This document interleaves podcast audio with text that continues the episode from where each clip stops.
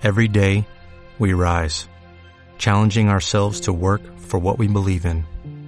At U.S. Border Patrol, protecting our borders is more than a job, it's a calling. Agents answer the call, working together to keep our country and communities safe. If you're ready for a new mission, join U.S. Border Patrol and go beyond. Learn more at cbp.gov/careers.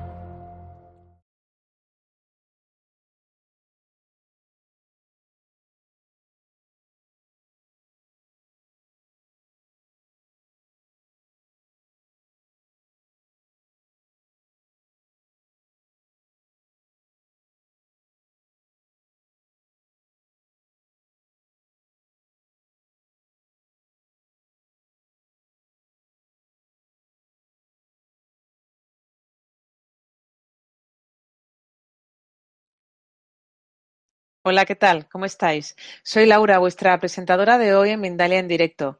Daros a todos y a todas la bienvenida a las conferencias mundiales en vivo que diariamente organiza mindaliatelevisión.com. Hoy estará con nosotros, nos acompaña Silvia Congost y va a compartir con nosotros una charla titulada La dependencia emocional en la relación de pareja.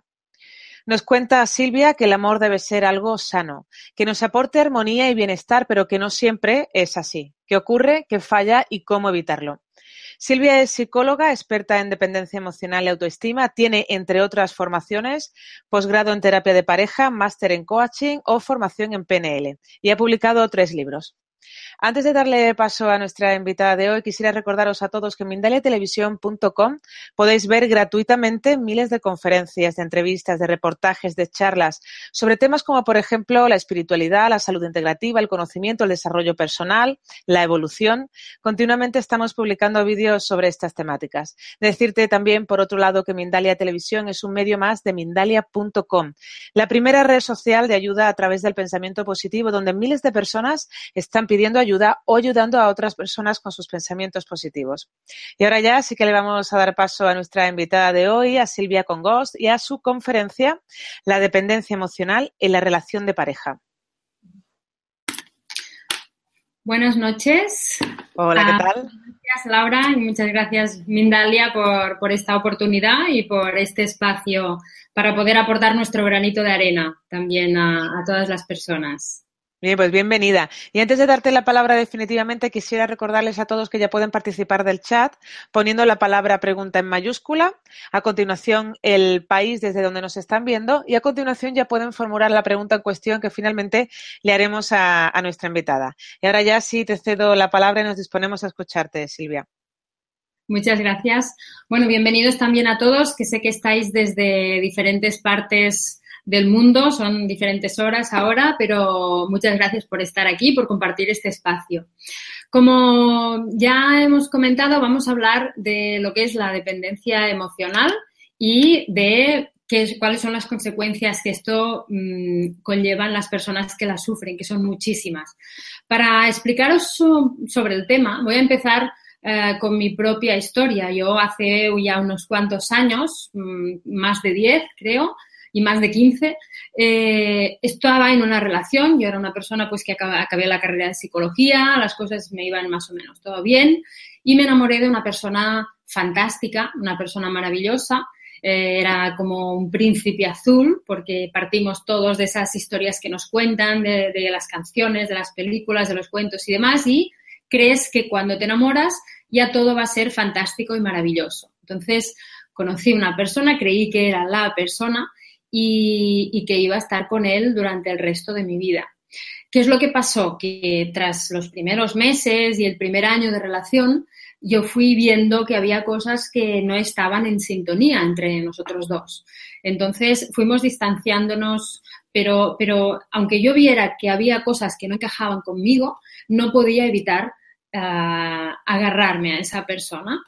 Mirábamos hacia direcciones diferentes, pero yo me negaba a aceptar la realidad de lo que estaba viendo. A él le gustaban otras cosas diferentes a las que me gustaban a mí, pero yo para poder compartir, pues me adaptaba a él. Y así, un año y otro año y otro año, cada vez sentía que me iba perdiendo más a mí misma, no era feliz, no entendía por qué y me quejaba, pero seguía ahí.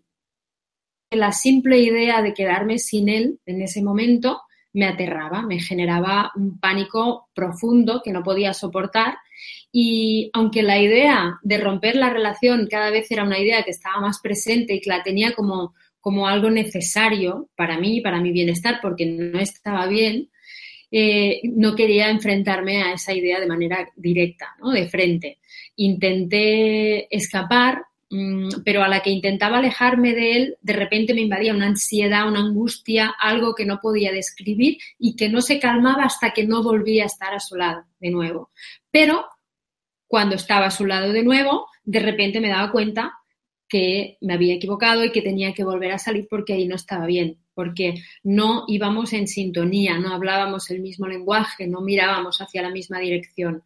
Yo no entendía lo que me estaba pasando. Yo ya había acabado la carrera de psicología, se suponía que tenía conocimientos sobre, sobre el tema, sobre estos problemas eh, emocionales que sufrimos las personas, pero no tenía ni idea de lo que me pasaba. Jamás en la carrera, ni en ningún máster, ni en ningún curso de nada, me explicaron que eso podía suceder y qué es lo que pasaba cuando ocurría esto, ¿no? Esta sensación, estas vivencias tan duras y tan difíciles de, de, revertir, de enfrentarte a ellas.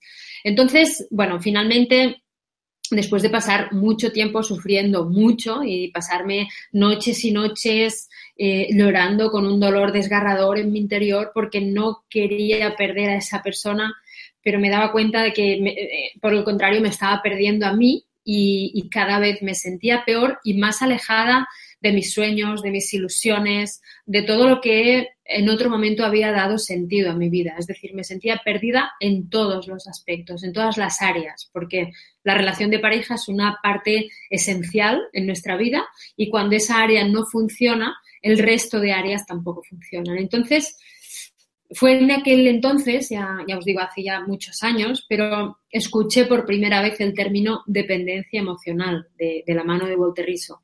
Entonces, al escuchar eso, entendí por fin que lo que me pasaba, que no era que me estaba volviendo loca, sino que tenía un enganche. La dependencia, eh, entendí que era como una adicción que tenía a mi pareja y como todas las adicciones, pues generan necesidad, genera síndrome de abstinencia cuando intentas alejarte, eh, genera recaídas, intentas dejar, dejar de consumir, pero no puedes evitar recaer y después tienes que volver a intentar, volver a ponerte en pie y volver a salir de ahí.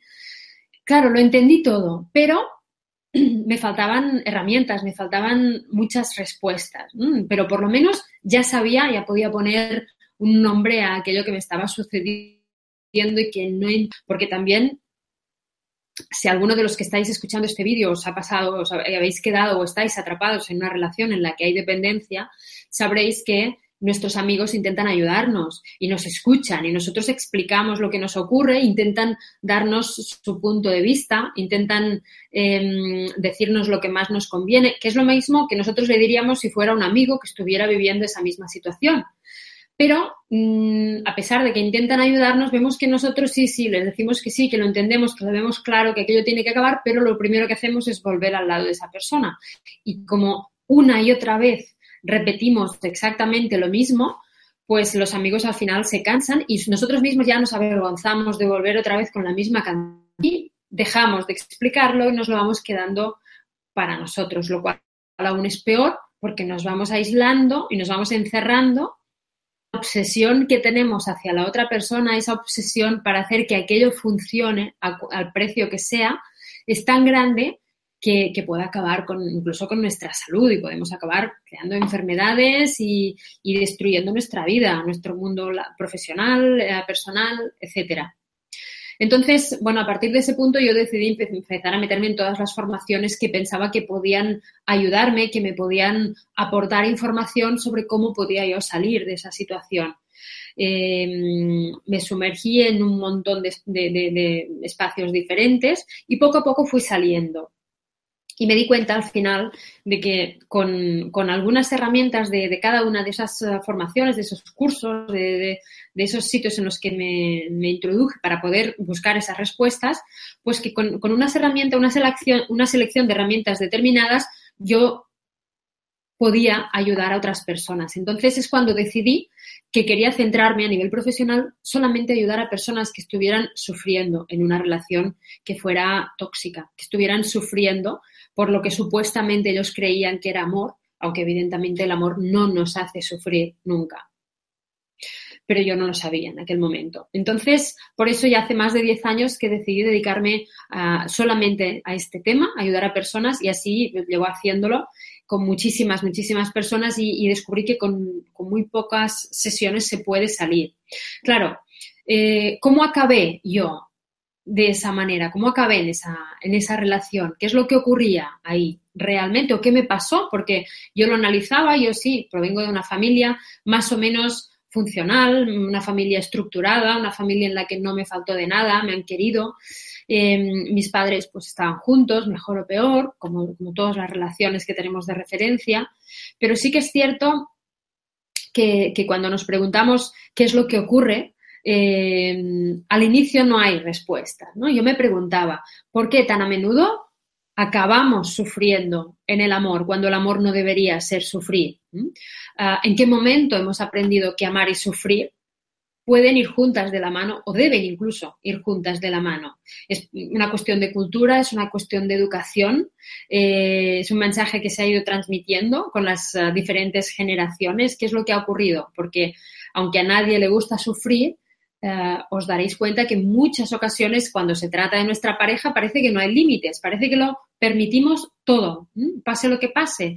Yo a, mis pacientes muchas veces lo pregunto, pero ¿dónde está el límite? Es decir, ¿qué tiene que ocurrir para que digas hasta aquí, para que digas basta, me rindo? No lo sabemos, hemos perdido la conciencia de dónde está realmente ese límite. Y es cierto que desde hace un tiempo eh, antes la idea pues de que cuando nos enamorábamos y empezábamos una relación, la opción que teníamos era pues directos al matrimonio, esa idea de casarnos para toda la vida. Y, le prometíamos a la otra persona que íbamos a estar ahí hasta la muerte, lo cual a mí la verdad es que desde que empecé a planteármelo siempre me ha parecido un término muy fuerte, porque en realidad no podemos hacer esa promesa, porque en una relación, si somos mínimamente conscientes y, y racionales, sabemos que nunca hay garantías. Somos dos personas diferentes y estamos evolucionando cada uno a nivel individual, aparte de estar evolucionando como pareja también. Entonces puede ser, y ocurre muchas veces, que nos damos cuenta que no estamos evolucionando mm, ni al mismo ritmo ni hacia la misma dirección, tal vez. Y en ese punto, pues debemos sentir que tenemos opciones, que aquello no es una cárcel en la que ya nos hemos metido y no vamos a poder salir nunca más y tenemos que plantearnos, pues esto, dónde están ah, esas señales que nos indican que tenemos que empezar a plantearnos salir. Aunque después de unos años a esta parte, pues ya sé, el divorcio cada vez está más establecido, pero aún así siempre ha habido parejas que aunque se puedan separar, por algún extraño motivo no se separan. De hecho, bueno, y de hecho ahí es donde empieza todo lo que es la dependencia emocional. Yo creo que la dependencia es un tema tan importante que incluso lo considero algo de salud pública. ¿Por qué? Porque hay muchísimas, muchísimas personas que están atrapadas en relaciones que no funcionan, pero que se sienten profundamente incapaces de cortarlas, incapaces de salir adelante sin esa persona, de reconstruir su vida, de encontrar a alguien más, de seguir solos durante un, trozo de ese trayecto, un trozo del camino, no son incapaces. Todos podemos ah, salir de una relación que ha sido tóxica y continuar con nuestra vida, pero muchas personas en determinados momentos se sienten del todo eh, perdidas y como que no tienen ninguna opción. Entonces, yo creo que más que prometerle a alguien que le vamos a amar durante todo, toda la vida, lo que tendríamos que hacer es mirar a la otra persona y decirle, o lo que siento hoy, hoy es que te amo. Y lo que hoy quiero es amarte siempre, pero no lo sé. Eso es lo que hoy deseo y espero mañana desear lo mismo y pasado, pero no te lo puedo asegurar porque no sé cómo serás tú el día de mañana, no sé cómo seré yo, no sé cómo estaré, cómo me sentiré y qué es lo que querré, porque tal vez evolucionaremos, como decía, en direcciones diferentes. Y debemos estar preparados también para esto, por mucho que nos dé miedo, em, es algo que nos puede ocurrir a todos y cuanto más nos hayamos ah, mentalizado de que esto es algo que puede ocurrir sin que tenga que ser algo que estamos pensando cada día constantemente, porque claro, nos vamos a amargar, pero saber que está ahí, igual que sabemos que nos vamos a morir, igual que sabemos que el avión se puede caer o que las cosas pueden cambiar en todas las áreas de nuestra vida. No hay nada que sea estático, todo cambia. Entonces, sí que es cierto que, ya desde muy pequeños nos educan a todos con esa cultura mm, tradicional de, y fueron felices y comieron perdices, por lo menos eso es lo que decimos aquí en España, eh, que es como que, bueno, cuando ya te enamoras, pues te casas y ya está, y todo, y todo acaba maravillosamente bien, como las películas, si os fijáis el final de las películas de Hollywood o de Disney, em, en general, mm, acaban bien. Normalmente el final es perfecto, que pasan una serie de dificultades y al final al final perfecto. Entonces, crecemos con la idea de que cuando tú te enamoras y entras en una relación, o será algo fantástico y maravilloso, o tal vez vas a tener algunas dificultades, vas a tener que solucionar problemas, situaciones que no acaban de funcionar, pero que si las vas atravesando y vas aguantando, al final, igual que en las películas, vas a conseguir ese final fantástico y maravilloso que, mm, bueno, que desde un principio nos habían prometido. Y por eso aguantamos y aguantamos, porque tenemos esa esperanza absurda y ridícula en estos casos de que al final, si aguantamos, todo va a salir bien. Y tenemos esa idea metida en el cerebro, completamente insertada en nuestro cerebro. Y, yo lo primero que les digo a mis pacientes es, cuando estás en una relación que es tóxica, en la que hay dependencia emocional, la esperanza es lo primero que hay que perder.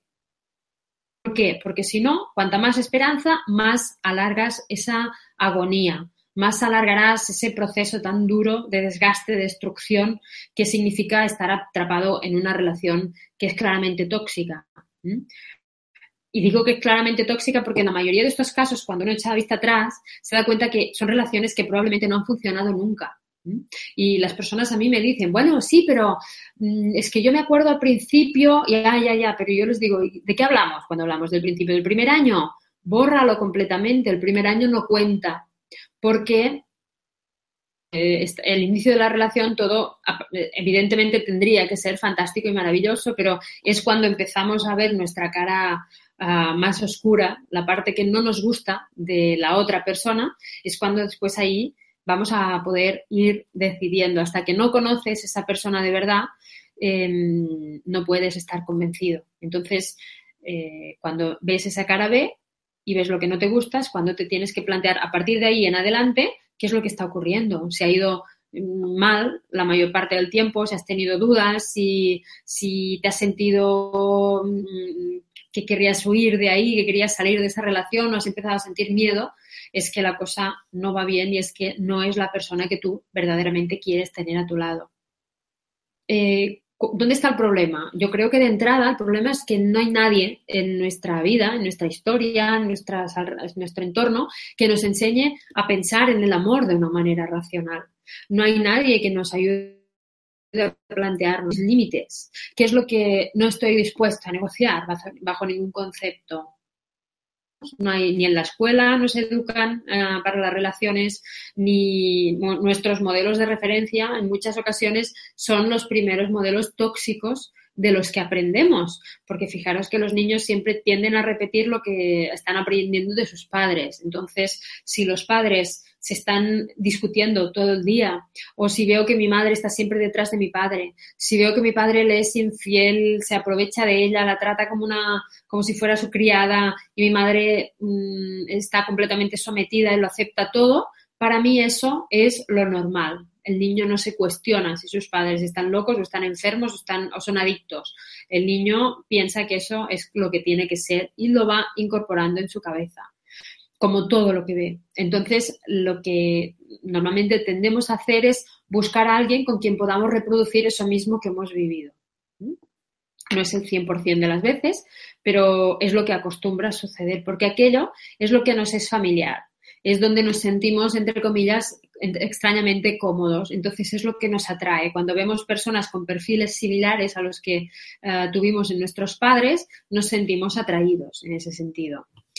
Mm, claro, mm, fijaros que también los padres muchas veces te dicen, cuando, cuando escuchan algo así, intentan justificarse cuando no tienen por qué sentirse mal, porque al final hacemos lo que podemos, ¿no? Cuando uno es padre o madre, eh, hace lo que buenamente puede, teniendo en cuenta que nadie le ha enseñado nada de todo esto. Entonces te dicen, ya, pero es que yo, si no fuera por mis hijos, ya me habría separado. Y este es un tema que también es muy importante, el tema de cuando hay hijos. Creemos que eh, los, um, estamos haciendo un sacrificio muy importante y muy grande para ellos, que les estamos haciendo un gran bien al no separarnos, cuando lo único que hacemos es estar haciendo eterna, eternizando esa imagen o esa, esas, esas escenas deplorables diarias de discusiones, de malestar, porque aunque un padre o una madre diga, no, no, pero es que yo nunca he llorado delante de mi hijo, nunca me he discutido delante de mi hijo, ya, pero es que los niños lo captan todo, absolutamente todo.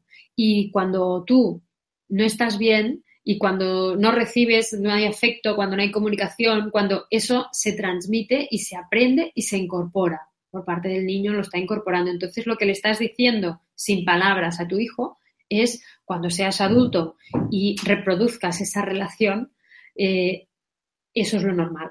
Y ahí es donde te tienes que quedar. Entonces, los niños cuando crecen buscan a alguien con quien puedan reproducir eso y cuando lo tienen piensan, esto es lo que hay. Entonces ahí quedamos atrapados en la, temida resignación, que es para mí la resignación es de lo más triste que hay, porque resignarse es quedarse con algo que no te convence, que no te hace feliz, pudiendo cambiarlo, pero diciéndote mm, no puedo hacer nada más que esto, ¿no? Cuando esto es mentira. Entonces, ¿Qué es lo que ocurre? Bueno, pues lo que ocurre es que conocemos a alguien, como se estaba empezando a decir hace un momento, nos enamoramos y el enamoramiento lo que hace es que haya esa atracción inicial con la que decidimos empezar, ¿no? Por lo que decidimos empezar la relación de pareja. Queremos empezar una relación seria con esta persona. Perfecto. Entonces, durante el primer año de relación, yo siempre he pensado que es ese tiempo que tendríamos que destinar a descubrir cómo es el otro descubrir cómo es esa persona en todas sus caras. Eh, y hasta que yo no conozco, aparte de la cara bonita, la cara que no me gusta tanto, hasta que yo no sé qué es lo que no me gusta de mi pareja, no puedo eh, comprometerme de verdad con él o ella. Comprometerme de verdad en el sentido, pues ya de, decir, tener un hijo o, implicarnos que si una hipoteca, que si hacer cambios radicales muy importantes, porque no sabemos con quién estamos hasta que no conocemos esa cara. Cuando una persona piensa, es que a mí me gusta todo de mi pareja, pues si piensas eso, es que no conoces bien a tu pareja, porque no puede gustarte todo, tienen que haber cosas que no te gustarán tanto. Eh, lo importante es que tú sientas que lo importante, lo que para ti es determinante o es innegociable, esa persona lo tiene y encaja contigo. Eh, y que las cosas que no te gustan tanto, pues no sean tan importantes para ti y que lo bueno ya compense eso y no te afecte mm, demasiado. Entonces, ¿qué ocurre? Cuando tú ya has descubierto esa, esa parte oscura, esa sombra de la otra persona, te tienes que plantear esa parte oscura, ¿encaja Ah, o sea, sigue encajando esa persona a pesar de tener esa parte o no. Porque muchas veces lo que ocurre es que yo siento que necesito que cambie esa parte que no me gusta. Porque si no cambia, yo no estaré bien a su lado. Porque si eso choca con mis valores principales, no puedo aceptar que esa persona sea así. Entonces, eh, si yo siento que necesito que cambie algunas cosas, es que no es la persona. Porque elegir a alguien significa plantearte y tener la seguridad de que puedes aceptarle como es a esa persona. Si tú no puedes aceptarle como es, es que no es la persona para ti. ¿Qué derecho tenemos a exigirle al otro cambios? ¿Mm? Esto es lo que nos tendríamos que preguntar. Si le elegimos en un momento determinado, se supone que es porque nos gusta como es, no porque, bueno, ahora que ya le tengo a mi lado, ya lo transformaré en lo que yo quiero que sea. Porque si hago eso, la otra persona se va a perder a sí misma y no va a ser feliz y si el otro no es feliz, yo tampoco puedo ser feliz de ninguna de las maneras. Entonces, cuando, cuando vemos que no encaja, tendríamos que irnos. Si sentimos que sí, que sí, que lo, malo pues se compensa claramente con lo bueno y que yo puedo, puedo tolerar eso, que no, no, me hace tambalear mis creencias básicas, pues voy a seguir ahí. Pero si siento que no encaja y necesito que cambie, tengo que irme.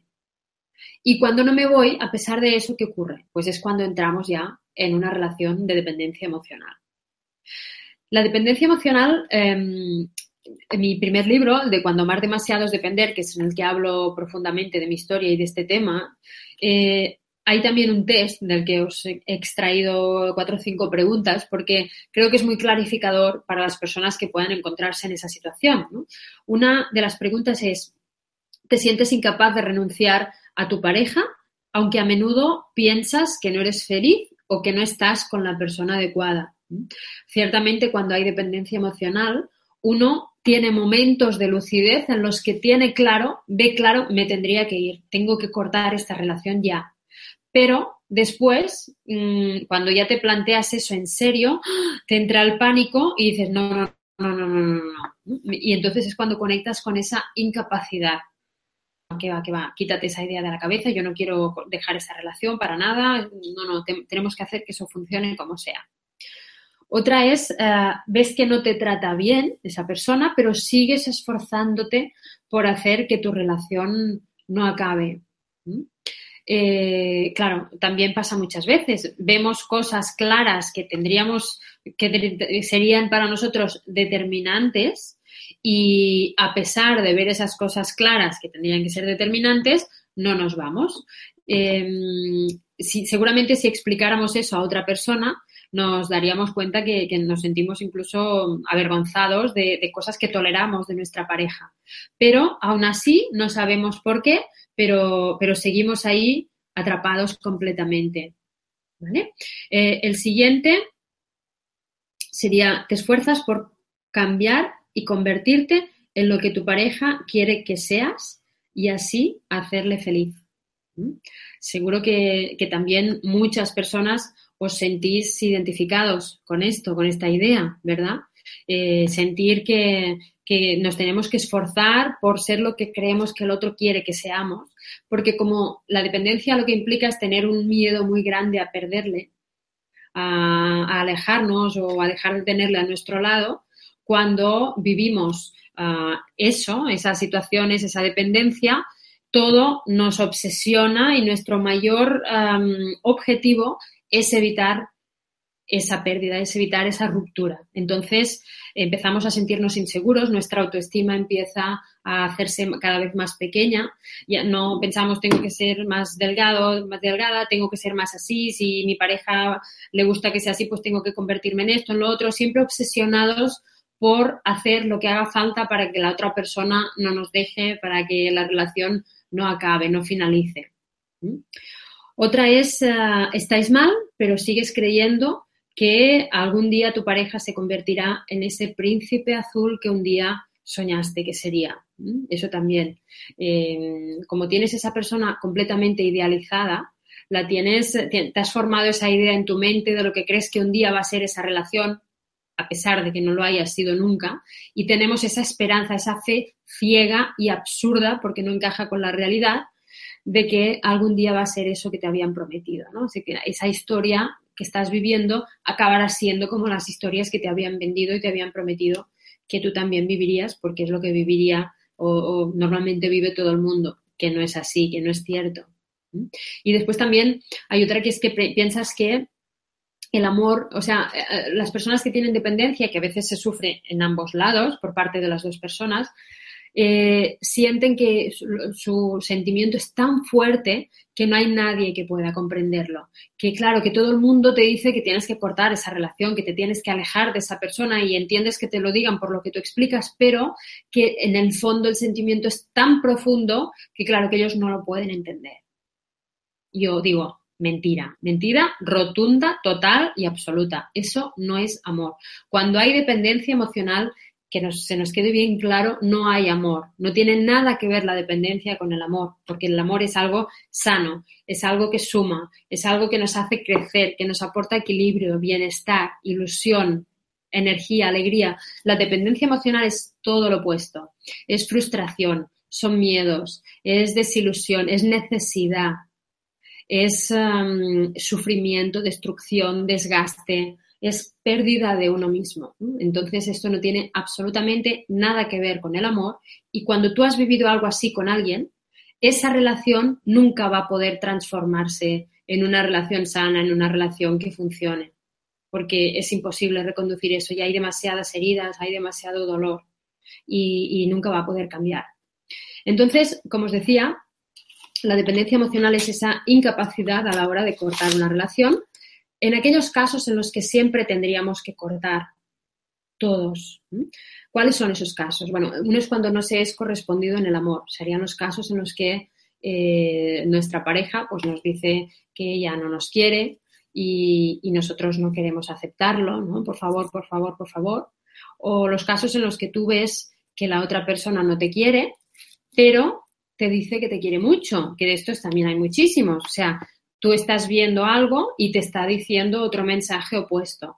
En estas situaciones yo siempre les digo a las personas que vienen a la consulta, tápate los oídos y mira. O sea, cuando lo, lo, que la persona te dice no encaja con lo que está haciendo, con sus actos, con su conducta, olvídate siempre de lo que te dice, tápate los oídos y mira, observa, analiza, solo quédate con lo que estás viendo porque son sus actos, es su conducta, es su manera de comportarse lo que te va a demostrar qué es lo que verdaderamente estás sintiendo. Si te dice que te ama como la que más, pero, pero te engaña, pero te oculta cosas, te trata mal. Mm, hay un tipo, muchas veces hay personas que, bueno, que, que, que, se enfadan y dejan de hablarte durante días. Yo es algo, eso siempre lo, siempre lo repito porque es algo que no deja de sorprenderme. ¿Cómo podemos tolerar estar conviviendo con alguien o tener una relación con alguien que porque se ha enfadado nos ignora? ¿Mm? Fijaros que lo contrario del amor no es el odio, es, es, el, es el ignorarte, es hacer como que no existes, es pasar de ti. Entonces, por mucho que eso lo justifique por su dolor, eh, es algo que no deberíamos tolerar, porque eso mata frontalmente, se carga frontalmente el amor y cuando algo así se carga el amor es difícil volver a reconstruir. Entonces, tendríamos que fijarnos siempre, como os digo, en cómo se está comportando la otra persona. Y si, si, su mensaje no es el mismo, lo que dice lo que hace, siempre quedarnos con los actos. Observar nuestra vida sin lo que nos dice, porque por la boca nos puede vender los castillos que quiera. Es muy fácil mentir por la boca, pero nuestra conducta es la que siempre uh, nos va a delatar. Y, y, lo mismo, si la otra persona nos dice ya que no nos quiere, mm, fijaros la cantidad de personas, tal vez muchos de vosotros os habéis encontrado en esa situación, de decidir, no, no, no, no puede ser verdad, no me lo creo, no puede ser cierto, no, no, no, y vamos a hacer que esto funcione. Y entramos en una dinámica absurda también y muy dañina, porque desde el momento que la otra persona te dice, quiero dejar la relación, ya no te quiero, en teoría no debería haber nada más que hablar, absolutamente nada más que hablar, porque si ya no te quieren, no queda nada. Entonces, ¿para qué estar remando a contracorriente? ¿Para qué hacernos daño? ¿Qué vamos a obtener? Uh, darle pena al otro, que nos vea como una pobre víctima, que sin él o sin ella nos morimos y se va a quedar por pena. ¿Es eso lo que queremos? Darle pena a nuestra pareja y que se quede por eso, no porque nos ame, ni porque nos desee, ni porque desee estar a nuestro lado. Si ya no quieren estar con nosotros, lo que tenemos que hacer es recoger nuestra dignidad e irnos de ahí, abrir la puerta y dejar salir y luego ya patalearemos, ya lloraremos, ya pediremos ayuda, ya gritaremos o haremos lo que necesitemos, pero dejemos que la persona se marche, por favor, porque si no estamos perdiendo nuestra dignidad y cuando pierdes tu dignidad no te queda nada. Otro caso que cuando hay dependencia eh, no cortamos la relación, nos sentimos incapaces, es cuando por el hecho de estar al, lado de, esa persona nos estamos perdiendo a nosotros mismos, cada vez nos vamos alejando más, que es un poco la historia eh, pues de, de, una persona que está al lado de otra y que mm, de poco a poco se va dando cuenta pues que les gustan cosas muy diferentes, ¿no? Como el que le gusta pues um, pasar todas sus vacaciones haciendo una cosa determinada y a ti no te gusta y, y, ves que tú querrías hacer otras cosas, pero que si haces otras cosas no vas a poder estar a su lado y no vas a compartir tu tiempo libre y vas cediendo y te vas adaptando, adaptando, adaptando y cada vez te sientes más infeliz. Entonces llega un momento en el que tú te has ido perdiendo hasta tal punto que un día te miras al espejo y dices, ¿y tú quién eres? ¿Y esta quién es? ¿Dónde estoy yo realmente? ¿Mm? ¿Qué ha quedado de mí? ¿Qué ha pasado conmigo? Y no lo sabes, no puedes, no puedes o no encuentras la respuesta porque, porque te has perdido en la otra persona, te has fundido en la otra persona y ya no sabes lo que te gustaba, hacia dónde ibas o qué es lo que querías. De tanto mirar al otro, de tanto obsesionarte y poniendo la mirada en la otra persona, te has perdido a ti mismo. Y eso, cuando ocurre eso, también eh, es muy dolor, es muy dañino y produce mucho dolor y siempre tendríamos que irnos de la relación cuando sentimos que, que esto es lo que nos ha pasado. Y luego la tercera situación que también es muy dañina y que cuando nos ocurre tendríamos que irnos, pero que cuando hay dependencia no nos vamos, es cuando por el hecho de esa persona o por el hecho de estar a su lado pone en peligro nuestra autoestima, nuestro el respeto o el autorrespeto o nuestra dignidad, que es lo más importante que tenemos. Cuando esa persona vulnera nuestros principios básicos, como son la autoestima, el respeto y la dignidad, ya no nos queda nada. Serían, por ejemplo, los casos eh, en los que hay maltrato psicológico, maltrato físico, que, son muchos, sobre todo maltrato psicológico eh, por mala suerte es algo que está muy, muy, muy extendido, como es algo que ocurre de puertas hacia adentro en las casas o en la relación más, más eh, cercana de uno a otro, a veces no se ve o no se percibe desde fuera pero la persona que lo está viviendo mm, está sufriendo lo que no está escrito y se va destruyendo a pasos agigantados, también sin darse cuenta. Claro, lo que ocurre es que vamos poco a poco normalizando muchas conductas del otro, muchas situaciones entre los dos que no deberían ser normales en absoluto, que no deberíamos tolerar nunca en absoluto, pero que cuando tú lo dejas pasar la primera vez, yo siempre pienso que la clave está en la primera vez. Cuando lo dejas pasar esa primera vez, ya entras en una dinámica en la que cada vez estás más atrapado y cada vez estás más lejos de ti y, te cuesta más, porque ya no sabes si aquello que no te gusta o aquello que te indigna o que te hace enfadar, no sabes si eres tú, si es el otro, si es tu culpa, porque tú tienes demasiado así o haces demasiado así de parte de la persona que maltrata normalmente es muy manipuladora. Entonces, con esa manipulación, por eso te manipula con la palabra, por eso yo digo de intentar no escuchar, eh, con esa manipulación acaba haciéndote dudar de ti mismo, hasta el punto de, de mm, atribuirte a ti la responsabilidad de todo lo malo que está sucediendo en esa relación con lo cual tu autoestima se hace minúscula, absolutamente minúscula, y hasta que puede incluso acabar por desaparecer prácticamente. Entonces, cuanto más pequeño, más inseguro te sientes, más, más eh, incapaz de seguir adelante, mm, menos vas a, querer dejar esa persona, más miedo te va a dar el hecho de quedarte sin él o sin ella porque, porque crees que te está dando esa falsa seguridad que, tú necesitas porque tú solo no puedes ah, generártela, ¿no? no estás a la altura. Entonces, claro, eso a veces las personas que quedan atrapadas en relaciones de dependencia es porque tienen una autoestima baja, es lo que acostumbra suceder, son personas que sienten ah, que no se sienten suficientemente importantes o valiosas, no se sienten suficientemente fuertes o capaces. Entonces, debido a, esa, a ese sentimiento, a esa escasez ah, sobre sí mismos, tienen miedo de no encontrar a nadie que quiera ah, o que les elija, que quiera estar a su lado debido a ese miedo, eh, la primera persona que se fija en ellos o, a la que atrapan, ya tiene que ser esa persona y, entran con un miedo muy grande también a perder a esa persona. Entonces, eh, es importante que uno tome conciencia de si es eso lo que le está pasando. ¿Tenemos miedo a la soledad? ¿Nos genera pánico la soledad?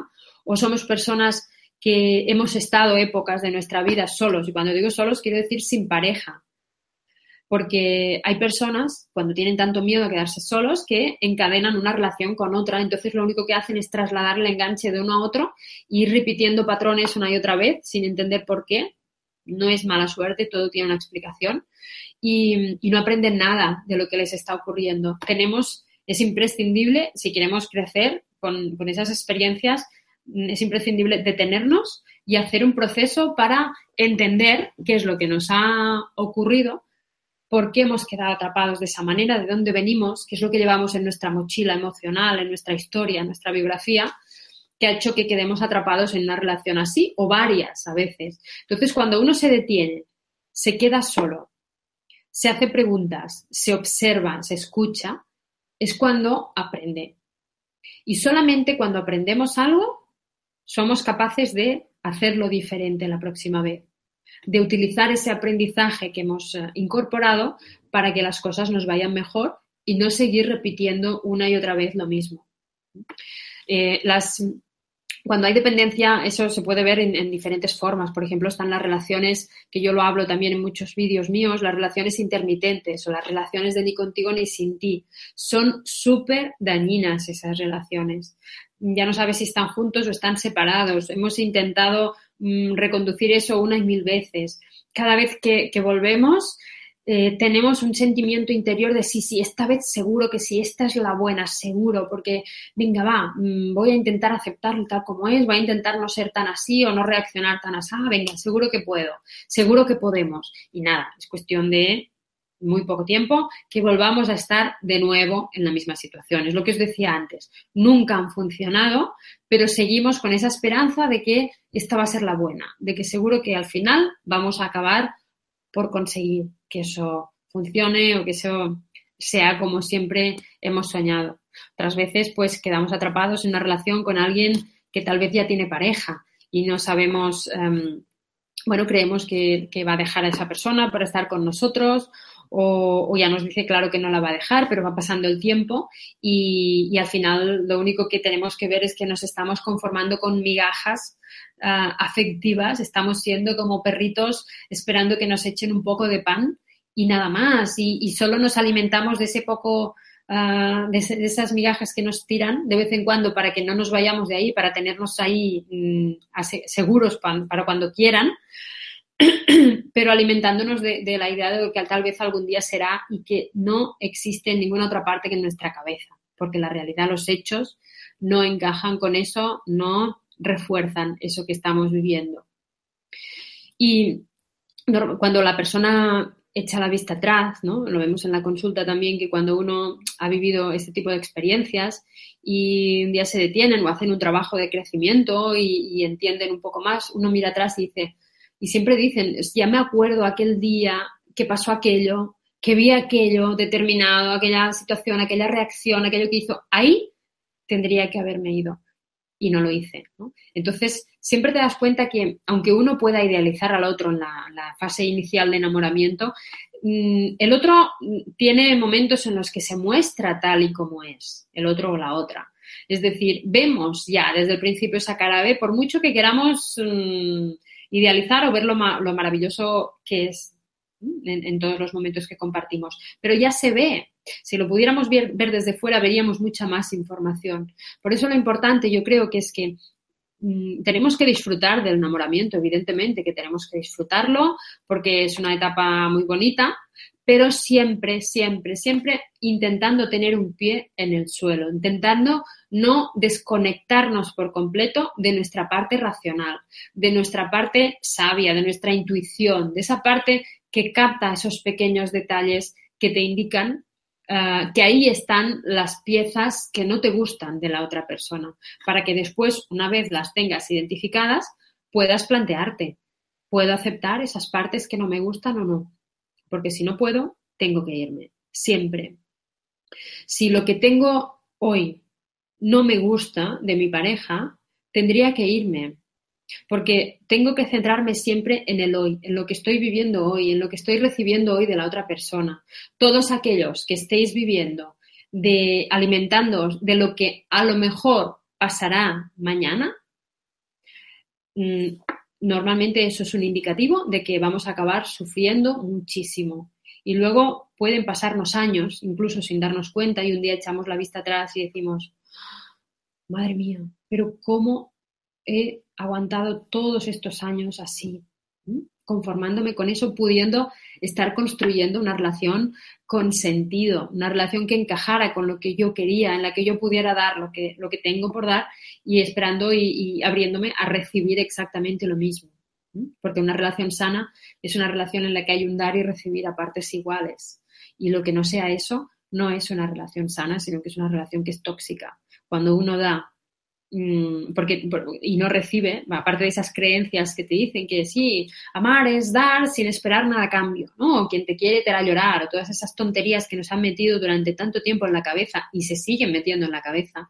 Y esto es completamente falso, solo nos lleva a acabar sufriendo, a acabar viviendo demasiado tiempo en relaciones así que no funcionan sin despertar y darnos cuenta de que solos estaríamos mucho mejor y de que solo si nos permitimos ese tiempo para estar sin pareja, que no, cuando digo solos es sin pareja, no, no aislados del mundo. Tenemos, tendremos amigos, tendremos compañeros de trabajo, tendremos familia, pero sin pareja. Cuando yo me enfrento a mi soledad y me enfrento al hecho de estar sin pareja y veo que más allá de mis miedos consigo estar bien, es cuando ya estoy preparada para tener pareja. Mientras siga eligiendo personas porque tengo pánico a quedarme sola en esta vida y que no me quiera nadie y todo eso, eh, seguiré generando dependencia emocional y seguiré quedándome con la primera persona que se fije en mí sin plantearme si es la persona que yo verdaderamente quiero. Por lo tanto, es muy importante que, tomemos conciencia de lo que es la dependencia, de que, aprendamos a identificarla y, y, que pensemos que siempre que no aceptamos al otro como es o que sentimos que el otro no nos acepta como es, pues ya hay una brecha ahí que hace que se empiece a perder todo lo que es importante que se mantenga dentro de la relación y que empezaremos y iremos sintiéndonos pues eh, cada vez más y más y más destruidos y que solo hay un camino y es el de cortar la relación con las herramientas adecuadas, pero se tiene que ir hacia la, la ruptura de la relación porque es la única vía con la que podremos recuperarnos a nosotros mismos, aprender lo necesario y darnos la oportunidad de construir una relación que verdaderamente tenga sentido. ¿Mm? O sea que, bueno, hasta aquí un poco mi discurso, mi conferencia. O sea que, Laura, si quieres, eh, si ya tenemos algunas preguntas, si quieres que pasemos a ellas, podemos eh, comentarlas. Pues claro, que, claro, que, claro que hay ya preguntas. Muchas gracias por las palabras que has compartido con nosotros. Y antes de pasar a la primera pregunta, es el momento de recordarles a todos que Mindalia es una ONG sin ánimo de lucro y tiene dos objetivos fundamentales. Uno, ayudar a difundir el conocimiento humano y dos, impulsar la solidaridad planetaria por todos los medios. Justo debajo del vídeo de esta conferencia, en la descripción escrita, podéis encontrar más información sobre Mindalia y Mindalia Televisión. ¿Para qué? Para suscribirte a nuestro canal de YouTube e informarte de nuevos directos o visualizar vídeos ya publicados. También para colaborar por un mundo mejor haciéndote voluntario o voluntaria de Mindalia o para hacer una donación económica a la ONG Mindalia si es así como lo deseas. Y ahora ya sí que vamos a pasar a la, primera pregunta. Bien, nos preguntan Andrés desde Chile. ¿Qué aconsejarías a un, a un, adolescente de 16 años que termina su relación y no la puede superar por su gran dependencia emocional?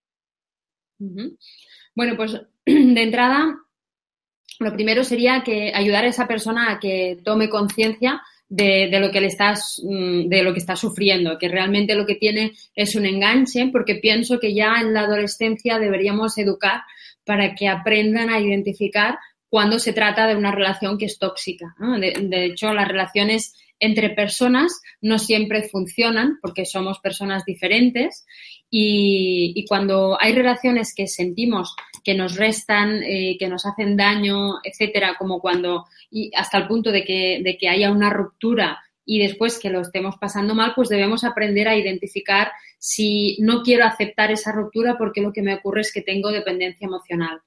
Em, una vez entendemos que, es ese enganche tóxico, esa adicción, también entenderemos que hay una serie de pasos como el contacto cero, que sería dejar de consumir, intentar ah, apartar de mí todo aquello que me conecte con esa persona, porque mientras siga pensando en esa persona, seguiré alimentando ese enganche. vigilar de que no quedemos atrapados en la víctima, ¿no? en la figura del ay, ay, ay, que me han abandonado, porque esa, esa, figura es muy dañina también para nosotros y no nos ayuda a, recuperar nuestra dignidad y a recuperarnos de, del cambio que hemos, al, que nos hemos visto obligados a enfrentarnos.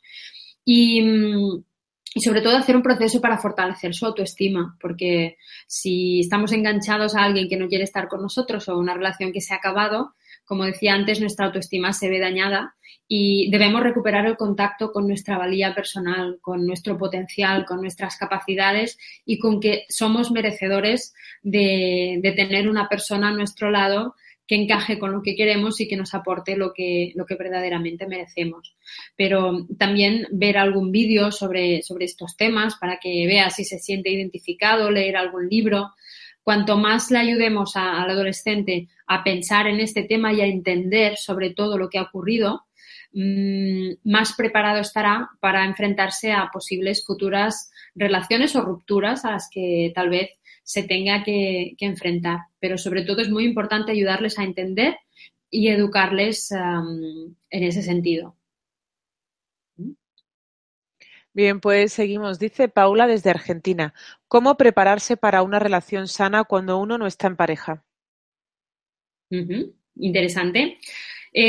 bueno, mm, antes que nada, lo primero que yo le diría a Paula es que lo, lo, que tenemos que hacer es plantearnos cuáles son nuestros valores principales, dónde están nuestros límites y qué es aquello que no estamos dispuestos a negociar. Sobre todo para saber qué es lo que buscamos en la otra persona, que tiene que ser una persona que encaje con nuestros valores, porque si no, si no miramos hacia la misma dirección, no vamos a estar bien jamás, por mucho que nos esforcemos y nos empeñemos. Tenemos que plantearnos dónde están nuestros límites para, para saber eh, cuáles son esas situaciones que si ocurren son para nosotros o sean para nosotros como unas luces rojas que se encienden, como unas señales de alerta. Eh, solamente si nos hemos planteado dónde tenemos los límites, vamos a poder detectar esas señales de alerta cuando ocurran. Si nunca nos lo hemos planteado, qué es lo que ocurre en el 99,9% de las personas, es cuando ocurren, pero las dejamos pasar porque no sabemos está bien, está mal, si es normal, no es normal, etcétera. Entonces, hagámonos preguntas, preguntémonos qué es lo que, dónde está mi, esto es un límite para mí o no. Y sobre todo, qué es lo que para mí no es negociable. Que si ocurre una sola vez, me largo de ahí. No quiero, no voy a tolerarlo una segunda. Que una vez ya es demasiado. Porque la verdad es que llegamos a tolerar barbaridades tan, tan, tan enormes que es increíble las cosas que llegamos a tolerar y las situaciones denigrantes que acabamos ah, viviendo en una relación. Entonces, para poder tener y asegurarnos que tenemos una relación sana, debemos hacernos esas tres preguntas. ¿Qué es lo que busco en la otra persona? ¿Cuáles, son, ¿Cuáles deben ser sus valores para que encajen con los míos? ¿Dónde están mis límites? ¿Y qué es lo que no estoy dispuesto a negociar? Bien, pues seguimos. Preguntan desde México, ¿cómo eliminar ese patrón para que nuestros hijos no lo repitan? Muy interesante. En la línea de lo que hablaba antes, sobre todo, una pregunta que nos tendríamos que hacer, que yo siempre la, comento, es, em, ¿estaría contenta si me dicen que mis hijos el día de mañana van a construir la misma relación que yo les estoy teniendo? con su padre o su madre. O sea, si reproducen el día de mañana la misma relación con alguien más que yo he tenido, con mi pareja, me sentiré orgullosa de ese legado que les he dejado, de eso que les he enseñado, o no, o para nada querría que mis hijos reproducieran la misma relación que yo estoy teniendo, porque es lo que van a hacer. Entonces, nos tenemos que preguntar, eh, respecto a la pregunta de cómo eliminar ese patrón pues uh, cambiándolo nosotros con nuestra pareja si es necesario. Es decir, preguntándonos, ¿estoy siendo el mejor ejemplo para mi hijo o mi hija?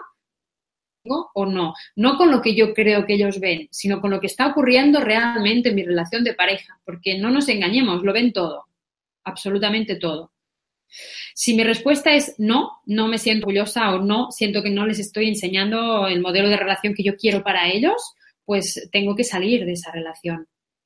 Al contrario de lo que pensamos muchas veces, de que lo mejor es mantener la familia unida aunque estemos fatal, mm, al contrario de esto, yo creo que la mejor enseñanza que le podemos dar a un hijo es que le enseñemos que si no estamos bien al lado de alguien, pues podemos separarnos de esa persona y podemos continuar nuestra vida sin esa persona, dándonos, apostando por nosotros y dándonos la oportunidad de ser felices. Primero ya sin estar al lado de la persona y después pues, eh, con la posibilidad de encontrar a alguien más que, sintamos que, encaja con lo que verdaderamente estamos buscando. Entonces, mm, se trata de demostrarles, para eliminar ese patrón, tenemos que demostrarles y ser la persona que nosotros querríamos que ellos fueran el día de mañana, sin duda. Bien, pues seguimos. Dice Cristina desde España, aunque llevo 10 años con mi pareja, aún recuerdo a mi anterior pareja con la que viví la adolescencia. ¿Es normal o esto me está dando señales de algo? Bueno, eh, tendríamos que ver con un poco más de profundidad cuál es la situación que Cristina está viviendo y hasta qué punto ese recuerdo de su expareja le está interfiriendo en su relación actual. Si, si lo que le ocurre es que recuerda a esa expareja porque hay determinados ah, aspectos en la relación que piensa que con su expareja estaba mejor de lo que está en la relación actual, puede ser que en esta relación actual tenga carencias que para ella son muy importantes y a las que ella no quiere seguir um, o a las que no quiere renunciar, ¿no? o que está renunciando a cosas que no querría renunciar. Uh, o si simplemente es porque ahí la relación anterior fue una relación con enganche y hubo un punto obsesivo y aún lo tiene en mente, pero creo probablemente que lo que debe ocurrir puede ser que sea esto, que, hay carencias y que piensa en la otra persona porque compara esos aspectos. Eso nos pasa, nos pasa a veces. Por ejemplo, si hemos tenido una relación en la que a nivel sexual hemos funcionado muy bien, pero no funcionaba nada más. ¿no? la relación se ha acabado, pero lo teníamos un poco idealizado. Luego tenemos una nueva relación, estamos muy bien, pero ese nivel sexual no acaba de fluir al 100% como nosotros querríamos, pues es fácil que nos vayamos a la última relación que hemos tenido y que tenemos de referencia en ese sentido, en ese tema, en la que sí que funcionaba, pero estamos idealizando aquella relación igualmente. Lo importante es que observe, eh, Cristina, si, mm, si siente que hay carencias importantes en su relación actual, en la que ha estado durante 10 años, y que se plantee si, si, puede hablar de esas carencias con su pareja, porque tendría que poder hablarlo abiertamente, y los dos, de manera conjunta, tendrían que Mm, con, las mismas ganas eh, buscar cómo solucionar eso o cómo hacer cambios en su, en su vida o cómo poder modificar para que esas carencias dejen, de ser tan notorias para ella, porque sin duda no tendría que estar pensando en una relación de, hace más de 10 años. ¿no? Y porque pasado este tiempo se supone que, uno ya tendría que estar bien en, una relación pues con una cierta madurez y eso puede ser un indicativo de que hay algo que falla. Tendría que plantearse qué es lo que está fallando. Bien, pues dice Alejandra desde Argentina. ¿Qué recomendarías para una pareja donde ambos son codependientes? Varias veces quisimos separarnos, pero volvimos a estar juntos. Sí, esto también es, una buena pregunta porque pasa muchas veces y mm, cuando hay dependencia emocional por ambos lados, lo que ocurre es que cuando uno intenta irse, eh, el otro es quien se le echa encima e intenta retenerle. Luego este dice, no puedo más, intenta irse y luego es este que ante el pánico pues se le echa encima y claro, siempre están así. Entonces yo siempre lo que recomiendo es que eh, que no los dos sean conscientes de que, de que tienen dependencia. Si hay uno que tiene conciencia y el otro no, ese que tiene conciencia debería pedir ayuda para salir, porque a través de un proceso y unas herramientas adecuadas es fácil poder salir, pero claro, tienes que mm, se tiene que hacer un proceso para fortalecer la autoestima y, sentirte suficientemente fuerte como para enfrentarte a este proceso de duelo que significa el quedarte sin la otra persona. En cualquier cambio que vivimos debemos enfrentarnos a un proceso de duelo o por cualquier ruptura. Entonces, atravesar esas etapas, si no tienes muy claro que quieres estar ahí, eh, es difícil y lo fácil es volver a recaer cuando hay dependencia. Y cuando ves al otro ahí montándote un número ah, digno de Shakespeare, en la víctima totalmente, entramos en ese juego de la víctima y el verdugo. De cuando yo te veo tan mal, pues yo me siento culpable y desde mi culpa vuelvo a ti. Y como vuelvo a ti, después eh, tú te sientes mal y, quedamos ahí en ese círculo, en esa especie de círculo vicioso del que, del que nos cuesta muchísimo salir. O sea que eh, uno de los dos es importante que, toque fondo y que pida ayuda. Esa sería mi, recomendación porque si no es muy difícil. Y si se trata de esperar a que, a que toquemos fondo por nosotros solos, pues mm, bueno, puede haber pasado ya muchísimo tiempo y puede que sea demasiado tarde incluso. Bien, pues seguimos. Dice Karin desde Nueva York. Mi pareja tiene sus metas y proyectos como su mayor prioridad. No tenemos mucho tiempo para nuestra relación ni planificamos nada de futuro como pareja. ¿Tengo adicción? bueno, Karin se tendría que preguntar por qué sigue al lado de esa persona. Se tendría que preguntar eh, si no miran a la misma dirección, si parece que no le aporta demasiado y no se siente la prioridad de él o una de las partes más importantes de la vida de él que, siente que es para él. Yo creo que todos buscamos sentirnos importantes y valiosos para nuestra pareja. Y creo que es una de las necesidades básicas que tenemos todas las personas. Cuando estamos en una relación de pareja, si el otro no nos hace sentir importantes y valiosos, como es tu caso, Karim, Em, yo creo que, no tiene demasiado sentido que estéis en esa relación. Si miráis hacia direcciones opuestas, qué proyectos ah, vais a tener, qué, vais a construir juntos, mm, probablemente si esa persona se queda, si, tu pareja se queda sin ti, su vida va a seguir exactamente igual, con sus proyectos, con su trabajo, con su futuro, porque una persona puede tener sus proyectos y sus, y, sus um, objetivos, pero tú tendrías que sentir que te incluye en ellos. No porque su trabajo sea muy importante para él, ah, tú te tienes que sentir excluida de él. Te tienes que sentir que, te, formas parte y que, estás ahí también. Si no podéis compartir ni miráis hacia la misma dirección, ¿de qué, de qué se trata esa relación de pareja? ¿no? Te tienes que preguntar para ti de qué va una relación de pareja. ¿Qué es para ti tener una relación con alguien? responder esa pregunta o qué esperas tú, olvidándote de él, pero preguntarte qué esperas tú de, una relación de pareja, qué esperas tú de, una pareja. Y cuando tengas la respuesta, la escribes y después pregúntate, ¿esto es lo que estoy obteniendo de la pareja que tengo en este momento? Si tú ves que lo que esperas no encaja con lo que estás recibiendo, te tienes que ir porque estás perdiendo el tiempo. Estás ahí con la esperanza de que algún día encajará en eso que tú querrías que fuera, con lo cual estás esperando que él cambie, que él deje de ser así. Seguramente ya le has conocido así y siempre ha sido así. Y si, no, si su manera de ser, de funcionar, de mostrarse contigo no encaja, pues es que no es la persona que quieres a tu lado. Y si no te vas, si a pesar de ver eso, de tomar conciencia, de darte cuenta, eh, sientes incapacidad de dejarle, sientes que, no, que te da pánico, que te da miedo, que no eres capaz de cortar, entonces tienes dependencia emocional y, tienes que eh, hacer un trabajo para salir. Bien, pues continuamos. Soledad de Argentina. Mi pareja no comparte mi camino de evolución. ¿Eso crees que es amor o podría ser egoísmo? Eh, bueno, no, no, creo que tenga que ser. tendríamos que definir a qué te refieres con que no comparte tu camino de, evolución. Pero yo lo interpretaría también un poco como la pregunta anterior, que es que miráis hacia direcciones diferentes, ¿no? O, si las cosas que te gusta hacer a ti para crecer, para evolucionar, él no las acepta o sientes que no las entiende o sientes que mira hacia una dirección muy diferente pues eh, entonces son de esos casos en los que yo digo que es como que hablamos idiomas diferentes, no nos entendemos.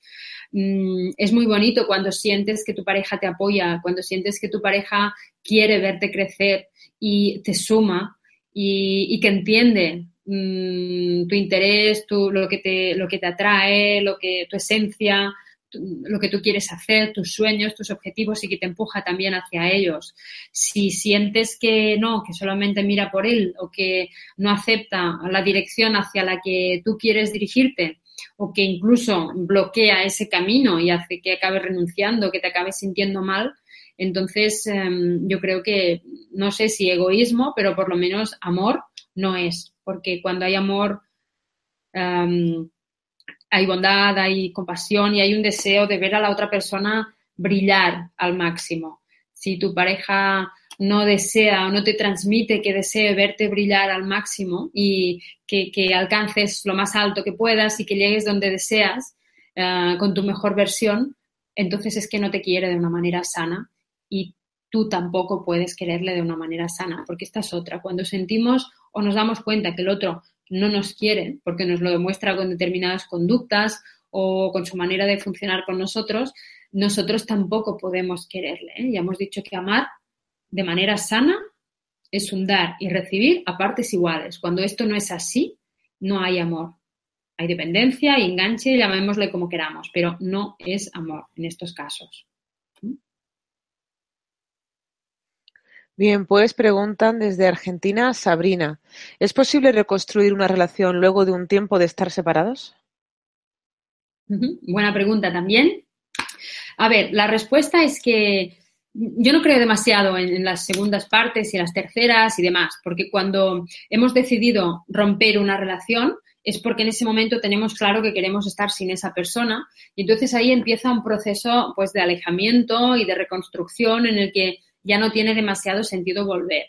Pero esto no es una regla de tres, puede haber casos en los que sí que se puede, pero siempre tenemos que preguntarnos qué es lo que ha ocurrido y por qué hemos decidido romper. Es decir, si hemos roto, por ejemplo, porque ha aparecido por su parte una tercera persona, ha habido una infidelidad, tenemos que plantearnos, ¿ha sido una infidelidad puntual que yo no he podido tolerar porque para mí la fidelidad es un valor incuestionable, por ejemplo? ¿O ha sido que yo he descubierto que tenía una relación paralela desde hace cinco años?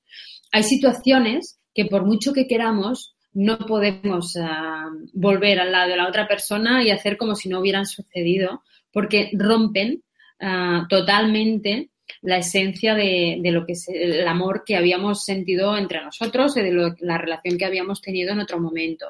Si, si, han pasado cosas que para nosotros son innegociables o son intolerables o que nos han demostrado, si somos honestos, aunque nos asuste mm, verlo de frente, que nos han demostrado que la otra persona no nos quiere, porque alguien que ha tenido una relación paralela durante años no nos quiere, y eso es así de claro, Em, pues aunque volvamos no podemos porque habrán reproches, hay heridas que se volverán a abrir al estar al lado, tú verás a esa persona y verás esa historia que hay en, esa persona. Entonces, claro, debemos darnos cuenta de qué es lo que ha pasado, qué es lo que nos ha hecho romper la relación y si, si ese hecho ha sido algo que para nosotros era totalmente determinante e innegociable. Si es así, si son cosas muy dañinas, yo diría que no, que no volvamos a la relación porque no va a funcionar. Pero hay un caso en el que sí que os aseguro que nunca, nunca, nunca va a funcionar y es cuando ha habido dependencia emocional. O sea, si hay dependencia, que es cuando el amor se ha acabado por parte de uno de los dos, en consecuencia también del otro, cuando hemos dejado de ser quien somos o cuando ha habido maltrato o esa persona nos ha dañado la autoestima o ha hecho que perdiéramos la dignidad o nos ha faltado el respeto, en esos casos nunca mm, deberíamos plantearnos volver a intentarlo, porque lo que hacemos, como ha habido enganche, lo que hacemos es, es que no lo hemos acabado de superar, porque cuando uno supera la dependencia emocional, tiene clarísimo que no volvería bajo ningún concepto con esa persona. Entonces, el simple hecho de plantearnos volver ya es un indicativo de que es un indicador de que, de que no hemos acabado de atravesar la dependencia al 100%, de que nos queda un punto de esperanza y nos estamos autoengañando. Queremos, es una manera de, sabotearnos a nosotros mismos para volver al lado de esa persona, ¿no? Como el que dice, bueno, ahora ya estoy bien, ahora ya me he liberado, um, quiero quedar para tomar un café con él o con ella y ver cómo me siento. No, no, no, no se trata de hacernos los valientes. Se trata de que si ya estuvieras bien de verdad, es que no tendrías ganas de tomar ningún café, ya lo dejarías atrás. Es una historia que pasó, que te hizo sufrir y la dejas ahí donde está, que está muy bien. Desde el momento que uno tiene interés o intención en volver, es que el enganche aún sigue vivo y tenemos que tener mucho cuidado. O sea que yo lo que le diría en resumen es que si, ha habido dependencia emocional, no, bajo ningún concepto eh, no es recomendable que vuelva ahí. Y si no ha habido dependencia y se ha roto ah, en su momento porque pasó algo pues que, generó una brecha, una herida importante, se tiene que preguntar a esa persona si eso es algo que sería innegociable eh, para, él o ella o no. Y si es algo que fue innegociable, pues le diría que no vuelva con esa persona.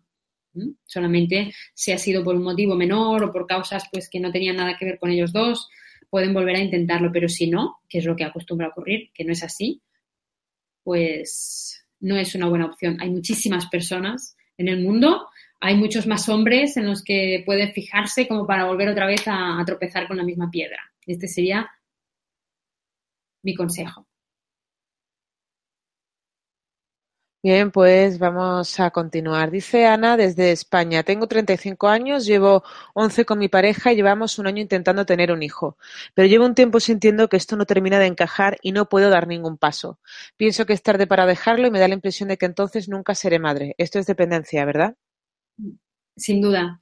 Eh, sobre todo, fijaros, pensar, ya es tarde, para dejarlo. Mm, ¿Qué significa? Ya es tarde para dejar una relación de pareja. Nunca es tarde para dejar una relación de pareja.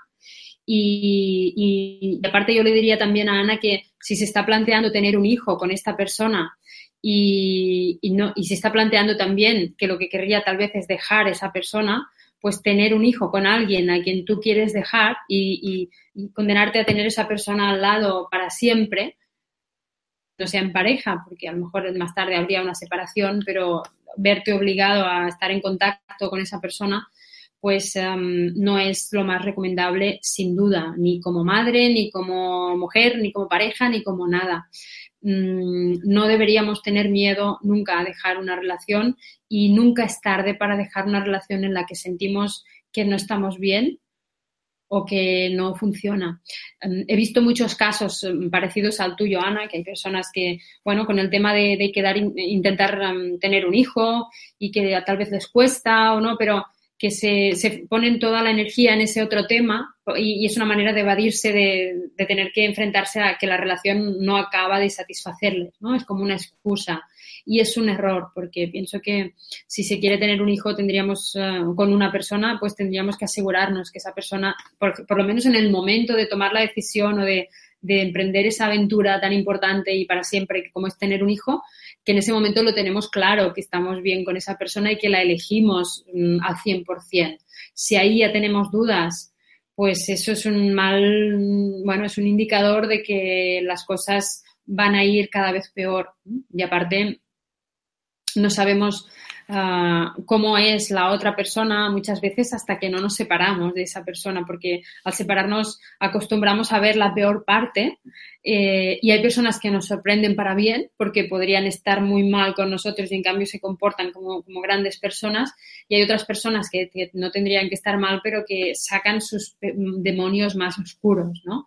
Eh, se ve mucho, por ejemplo, esto cuando hay hijos que si la otra persona saca ese demonio, pues al final para, para molestarnos a nosotros acaba haciendo daño a los niños y utilizándolos como moneda de cambio y para mí esto es de lo más terrible que hay. O sea que en mi opinión, plantearse tener un hijo junto con el hecho de estar en una relación en la que sientes que no estás bien y que, tal vez estarías mejor fuera, más allá de si es tarde o no es tarde, son dos cosas que, no tendrían que ir de la mano, sin ninguna duda. Y te diría pues que, seas valiente, que te enfrentes a lo que verdaderamente sientes y, lo que tenga que pasar pasará. Si es tarde, pues te aparecerán otras opciones y nunca sabe lo que te puede deparar la vida. Pero quedarte al lado de alguien con quien no eres feliz es muy triste, sin duda, es muy triste. Bien, pues seguimos. Dice Lupita desde México. Todos de alguna forma dependemos de otros. ¿Cuál es la diferencia entre dependencia sana y la insana? Pues mira, em, sí que cuando, cuando estamos en una relación, no siempre, o sea, sobre todo hay, hay, una especie de apego, para no llamarlo tanto dependencia en sí, que sería más una adicción, pero hay un apego que es sano y, y es el que hay en una relación, por ejemplo, de pareja, y es cuando tú sientes que, que evidentemente que tú no quieres perder a la otra persona. Cuando tú tienes una relación sana, mm, no quieres pensar en la idea de que vas a perder o, o pensar en que puede acabarse aquello ostras, te, te, te, genera malestar, te genera mal rollo, te genera un cierto, una cierta incomodidad. No deseas perder a esa persona. Pero el problema viene cuando tú sientes que si pierdes esa persona, es tu fin. Cuando sientes que serás incapaz de continuar con tu vida. La persona que tiene un apego sano, el natural, el que hay siempre, es la persona que dice, ostras, no te quiero perder bajo ningún concepto, pero si un día dejas de quererme o si un día la relación acaba, voy a sufrir, lo voy a pasar mal, pero voy a continuar con mi vida. Sé que no te necesito para vivir. He estado tiempo sin ti, puedo seguir estando sin ti. No te necesito, habrá otras personas en mi vida. Eso es lo que piensa la persona que tiene un apego sano. Pero la persona que tiene un apego tóxico, que es cuando generamos dependencia, no siente eso, siente sin ti me muero. Eh, es cuando decimos eso de es que si, si me dejas, me, me, voy a, mi vida ya no tiene sentido, me voy a suicidar, me voy a morir, ya no, ya está, voy a tirar todo por la borda, no me dejes, por favor, que no puedo vivir sin ti, te necesito, bla, bla, bla. Cuando sentimos eso, eso es la dependencia, ese es el apego completamente tóxico. Nadie necesita a nadie en concreto para vivir. ¿Necesitamos relacionarnos con otras personas? Sí, somos seres sociales y necesitamos relacionarnos con los demás, pero nadie en concreto. Si no es una persona, será otra. Tendremos amigos. Si quedamos, si nos sentimos que dejamos una relación y nos quedamos solos, tenemos que esforzarnos para crear un nuevo círculo de amistades, de personas que estén en una situación parecida a la nuestra con quien tengamos valores parecidos y por ello nos sintamos a gusto estando juntos y, que podamos pues proyectar y, construir. Pero, y, después a partir de ahí encontrarnos a gusto y tener nuestro espacio en nuestra vida, ya al volver a brillar ya, ya, encontraremos a otras personas que encajen como pareja. ¿Mm? Pero, pero si no, pues debemos aprender a estar solos. Bien, pues continuamos. Eh, dice, ¿cuáles serían las mejores maneras de cortar una relación? pues la mejor manera de cortar una relación para mí, sin ninguna duda, es mm, ir al grano. Es decir, ser sinceros con la otra persona, expresar lo que sentimos y, y enfrentarnos a ello. Si no podemos, porque hay personas que cuando hay dependencia son incapaces de sentarse delante del otro y decirle, quiero dejar la relación o decir, me he enamorado de otra persona, decir, es que ya no quiero continuar a tu lado. Cuando eso ocurre, que simplemente por imaginarnos vivir ese momento, entramos, nos sentimos taquicardia, nos, tembla todo. Mm, cuando nos pasa eso, yo siempre recomiendo pues hacerlo por escrito. No es una, una, una, elección cobarde escribirlo, al contrario, es, es una manera de comunicarnos como, como cualquier otra y se trata simplemente de que tú escribas lo que le quieres transmitir. Mira, estoy así, me pasa esto, y por ello, pues, mm, la verdad, quiero esto. Después de escribirlo y de, que el otro lo lea, ya nos veremos obligados a tener una conversación, pero el otro ya sabe el mensaje que tú le quieres transmitir. Sobre todo es muy importante cuando hacemos eso, no dar lugar a esperanzas, es decir, no decir, bueno, tal vez en un tiempo que si esto, que si... No, no, no, no. Mm, es importante ser muy claros. Quiero dejar esta relación, ah, decir cosas como ya no te quiero, no quiero estar a tu lado, eh, quiero, mm, quiero que nos separemos, quiero, no quiero estar más, ah, no quiero vivir más contigo. Frases así que aunque nos puedan parecer a priori un poco crueles, es lo que más va a ayudar a la otra persona que tal vez no quiere separarse, porque no le quedará ah, lugar para, para autoengañarse, ¿no? No, podrá, no, habrá espacio para el autoengaño, tendrá que, no le quedará otra que aceptarlo. Si, si, son casos que son muy difíciles, si vemos que si le decimos al otro que, que se acabó, que, que, nos va a manipular, que no nos, va, no nos lo va a poner fácil, y vemos más fácil decirle, bueno, pues de momento déjame un tiempo, ¿no? Eso del tiempo es una excusa que a veces puede irnos bien para salir y una vez estamos fuera, después ya está. Evidentemente tenemos claro que no vamos a volver y tenemos que dejarlo claro lo antes posible, pero ya habremos salido. Entonces tenemos que intentar salir de la manera más fácil, pero más rápida y más directa posible. Para evitar daños colaterales en el otro, cuanto más claros, mejor. Y nunca, nunca, nunca, cuando queremos romper una relación, debemos darle esperanzas al otro. Eso de que hacen a veces las personas de, bueno, nos hemos dado un tiempo, ya, pero un tiempo, ¿qué significa? Te has puesto una fecha límite, entonces que cuando llegue ese día ya, ya lo tendrás todo claro ¿O qué significa darte un tiempo? Que eh, podéis hacer lo que queráis durante ese tiempo, podéis ir con otras personas, podéis, eh, puede serte infiel o no, o qué, qué, es darte tiempo. Porque claro, entonces uno se empieza a alarmar, ¿no? Cuando escucha todo esto, pero es que es así, darse un tiempo es separarse, es dejar de estar juntos y poder hacer lo que queremos. ¿Seguro que eso es lo que queremos, es lo que deseamos? Probablemente no. Entonces, siempre que, que alguien nos pide tiempo, tendríamos que, que, incorporarlo en nuestra mente como una ruptura definitiva. Y, y, volviendo a cómo romper, la mejor manera, pues es esta, es rápido, claro y sin titubear. Y una vez hemos dicho hasta aquí, tenemos que separarnos, hacer la separación física lo antes posible, porque esas personas que lo hacen y luego tienen que seguir juntas hasta, hasta dentro de tres meses que el niño no acaba el colegio o hasta que no sé qué, esto es un calvario total y absoluto. Porque imaginaos, estar al lado, ves a la otra persona ahí destrozada, arrastrándose, intentando seducirte, que no quiere creer que eso esté pasando. Esto tendríamos que intentar evitar. O sea, es decirlo e irnos de ahí. Bien, pues seguimos. Dice Alejandra desde España. Hace un año terminé una relación de 11 años. ¿Cómo hago para borrar mis sentimientos si lo tengo que ver porque tenemos una hija? Dentro de mí siento que hay esperanza. Claro, supongo que si hay esperanza debe ser porque es él quien dejó a, a Alejandra, pero ha pasado un año y, siguen separados. Entonces, como decía antes, eh, cuando hay una separación, la esperanza es lo primero que tendríamos que perder. Y tenemos que vigilar mucho cuando hay hijos en común, porque con la excusa de los niños tenemos más contacto del que deberíamos tener.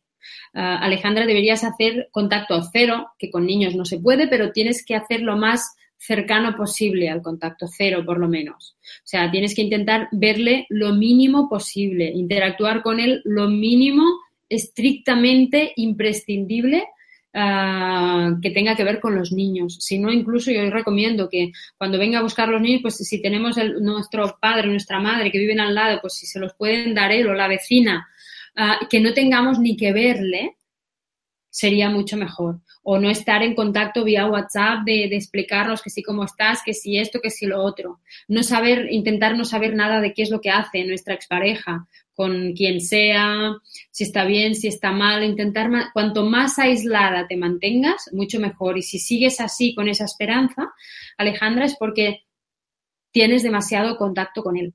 Siempre ocurre, cuando, es, cuando pasa esto, siempre mantenemos esa esperanza viva. Es como que eh, hay un fuego ahí y cada vez que tenemos contacto le vamos echando un tronco, un tronco, un tronco, claro, eso se mantiene, el fuego se mantiene vivo. Tenemos que dejar que se, que se apague por completo para que tú puedas uh, resurgir y volver a brillar y sentirte libre y desplegar tus alas y abrirte a una persona que sí que quiera estar contigo. Bien, pues dice Monse desde España, ¿cómo hacer para volver a saber quién eres después de una ruptura? Bueno, pues um, yo creo que también ya lo hemos dicho y, y sería un poco haciendo un proceso para re, re, reconstruir otra vez tu autoestima, volver a conectar con tu esencia, volver a conectar con quién eras antes de esa relación y, teniendo claro qué es lo que agradeces también de esa relación. Es decir, hacer un trabajo con la gratitud es imprescindible para mí. Mm, por muy duro que haya sido mm, una, vivencia o una, separación, una relación con alguien, siempre tendemos, ten, ten, tendríamos que intentar buscar qué es lo que agradecemos de, a esa persona, qué es lo que agradecemos de esa experiencia que hemos vivido, porque cuando uno piensa en el agradecimiento, conecta con emociones positivas y es cuando conectas con, con tu esencia verdadera cuando estamos pues con los reproches, con lo que sufrimos o cuando quedamos atrapados en la víctima, ¿no? O con lo que he pasado, pobre de mí, que esto, que lo otro, que me he perdido, que no volveré a recuperarme, eso no nos ayuda a mejorar. Al contrario, pensemos, ostras, he superado esa ruptura y aquí estoy, ¿no? Uh, soy fuerte, soy capaz. Aunque durante todo este tiempo haya estado fatal, pero aquí estoy luchando, aquí estoy viendo este vídeo, intentando buscar respuestas, intentando eh, encontrar herramientas que me ayuden a fortalecerme. Esa es nuestra esencia, la que está uh, tirando hacia adelante para, para, que volvamos a brillar de nuevo.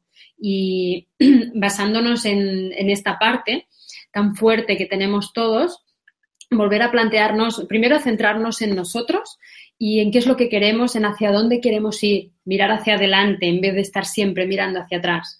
Eh, mirar hacia, hacia dónde queremos dirigirnos, cuáles son nuestros objetivos, nuestros propósitos, eh, fijémonos metas determinadas y empecemos a caminar hacia esa dirección. Porque si miramos hacia adelante dejaremos de sentir el peso de todo lo que estamos dejando atrás. Nos despojaremos de ese peso innecesario y inevitablemente volveremos a conectar con nosotros mismos.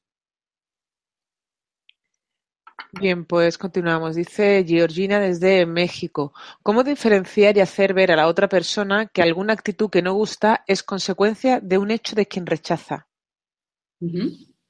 Bueno, em, tendríamos que ver ah, si ella se está sintiendo rechazada por su pareja y a veces no se trata, a veces quedamos atrapados en hacerle ver al otro Ah, para que entienda, para que vea, para que mm, qué es lo que está pasando en él, ¿no? O en ella. Y llega un punto en el que yo a veces les digo a las personas que, que me explican que están en estas situaciones, pero hace falta que sigas esforzándote para que el otro vea o el otro se dé cuenta. No lo has intentado ya por activa, por pasiva, no le has dicho ya suficientes cosas, no has intentado decirle, pues vamos a pedir ayuda, vamos a hacer algún proceso y, todo sigue igual. Entonces llega un momento también en el que tenemos que, rendirnos. Mm, si, esa persona, si ella, si Georgina se siente rechazada por su pareja, se tendría que preguntar a sí misma, ¿por qué sigo con él? ¿Mm? ¿Por qué sigo diciéndole que, que, actúo de esa manera porque me siento rechazada? Si esa es la pregunta que, si, si, lo he entendido bien. Entonces, preguntarse a sí misma, ¿no? ¿Por qué sigo aquí? ¿Qué es lo que me retiene aquí? ¿Qué es lo que estoy esperando? Porque estoy en una lucha, le estoy haciendo de madre, le estoy haciendo de maestra para que entienda, para que vea, y no, y tengo que quedarme con lo que yo siento, lo que él me transmite a mí en esta relación. Da igual que la otra persona nos jure y nos perjure una y mil veces cuánto nos ama. ¿Sientes amado? No te sirve de nada cuanto diga que te ama. Tienes que sentirlo, te tiene que llegar a través de sus actos, a través de su conducta, a través de su manera de tratarte, de, comportarse contigo. Todos tenemos un lenguaje del amor a través del cual cuando, cuando la otra persona nos habla con ese lenguaje nos sentimos amados. Hay personas pues que son a través de los detalles, otros a, través de, demostrarte que piensan en ti, otras a través del el cariño, del afecto, de mostrarse cariñosos o afectuosos. Cada uno tiene los suyos. Y, si la otra persona no habla el mismo lenguaje que nosotros, nos va a ser muy difícil sentirnos amados. Eh, si aún así Georgina siente que está en una relación que no es tóxica y que vale la pena, yo lo que le diría es que intentéis hacer ah, un proceso terapéutico en pareja para que un mediador os ayude a ver desde fuera qué es lo que está pasando, qué es lo que está fallando. Pero en ese caso también tendrás que ver si tanto tú como tu pareja, los dos, deseáis por igual esa ayuda de esa tercera persona o si tal vez él te dice que no necesita nada, que eso son cosas tuyas y que a él no le tienen que enseñar nada, que es lo que pasa también muchas veces. Y eso es un indicador de que esa persona no va a cambiar, ni tiene ningún interés en cambiar, ni en hacer que nada de esto funcione de otra manera. Con lo cual, mm, no esperes cambios ni esperes que ninguna mejora en ese sentido. Bien, pues vamos a lanzar la última pregunta que nos ha llegado. Eh, dice, estoy diagnosticada con codependencia y actualmente estoy en tratamiento psiquiátrico y psicológico. Mi duda es, ¿siempre que se genera una codependencia es síntoma de haber sufrido un maltrato? No, no, no, no, no. No tiene por qué haber habido maltrato, aunque muchas veces sí que es cierto que lo hay cuando, o sea, normalmente cuando hay maltrato hay dependencia, no necesariamente codependencia, pero sí que hay dependencia siempre que hay maltrato, pero no siempre que hay dependencia tiene que haber maltrato. Entonces, lo que sí que está claro es que cuando hay maltrato eh, no hay nada que hacer ahí, o sea, tenemos que salir mucho más rápido que en cualquier otro caso porque, bueno, fijaros que, podemos acabar incluso con tratamiento, con tratamiento psiquiátrico. A veces tenemos que acabar medicándonos porque ese nivel de obsesión es tan grande o de angustia, de ansiedad es tan grande que no podemos con él. De entrada no hace falta, de entrada todos estamos capacitados para enfrentarnos y para sobreponernos y, poner esos límites que, tenemos que poner. Pero sí que es cierto que hay, ocasiones en las que, por lo que sea, a nivel químico, los niveles de, serotonina bajan y necesitamos un poco de medicación para cortar esas obsesiones y poder aplicar las herramientas que vamos aprendiendo. Em, pero en cualquier caso, si esa persona siente que ha tenido maltrato psicológico o físico, pues eh, evidentemente ha sufrido una dependencia muy fuerte y, tiene que utilizar todo esto que ha sufrido para fortalecerse y para em, coger un poco de, empujón y alejarse lo máximo posible de esa persona hasta que ya la sienta que, ha salido de su propia órbita. Es muy importante. Bueno, pues eh, hemos llegado ya a la última pregunta. Muchísimas gracias. Silvia, por toda la información, la información que has compartido con nosotros. Han sido muchas las personas que se han unido desde, desde países de todo el mundo, como por ejemplo España, Colombia, Brasil, Venezuela, Argentina, México, Guatemala, Gracias a todos por vuestra importante participación. Esta conferencia puedes verla de nuevo en mindaletelevisión.com para repasar conceptos y compartirla en tus redes sociales. También en mindaletelevisión.com puedes ver la programación de las próximas conferencias de Mindalia en directo. Y ahora ya sí que le vamos a dejar unos segunditos a nuestra invitada para que pueda despedirse. Muchas gracias, Laura. Bueno, muchas gracias a todos. Vuestras preguntas han sido interesantísimas y hemos podido acabar de completar un poco este tema que a todos nos, em, nos afecta de una manera u otra. Y deciros también que, bueno, que podéis encontrar mucha más información tanto en mis redes sociales como en mi página web de silviacongos.com, en la que hay numerosos artículos, vídeos, también como en mi canal de YouTube. Hago psicocápsulas a menudo, mm, hablando de temas pues que vosotros me consultáis y así como también en, todos mis libros. Y espero que os siga sirviendo de ayuda para ir creciendo y apostando por relaciones más sanas. Bien, pues gracias de nuevo. Y, antes de terminar, recordaros que en mindaliatelevisión.com, debajo de este u otros vídeos, en la descripción escrita, podéis encontrar más información de Mindalia y Mindalia Televisión, para informarte de próximas conferencias en directo y recibir recordatorios, para hacerte voluntario o voluntaria de Mindalia o para hacer una donación económica a la ONG Mindalia, si es así como lo deseas. Y de todos, y de nuevo a todos, muchísimas gracias.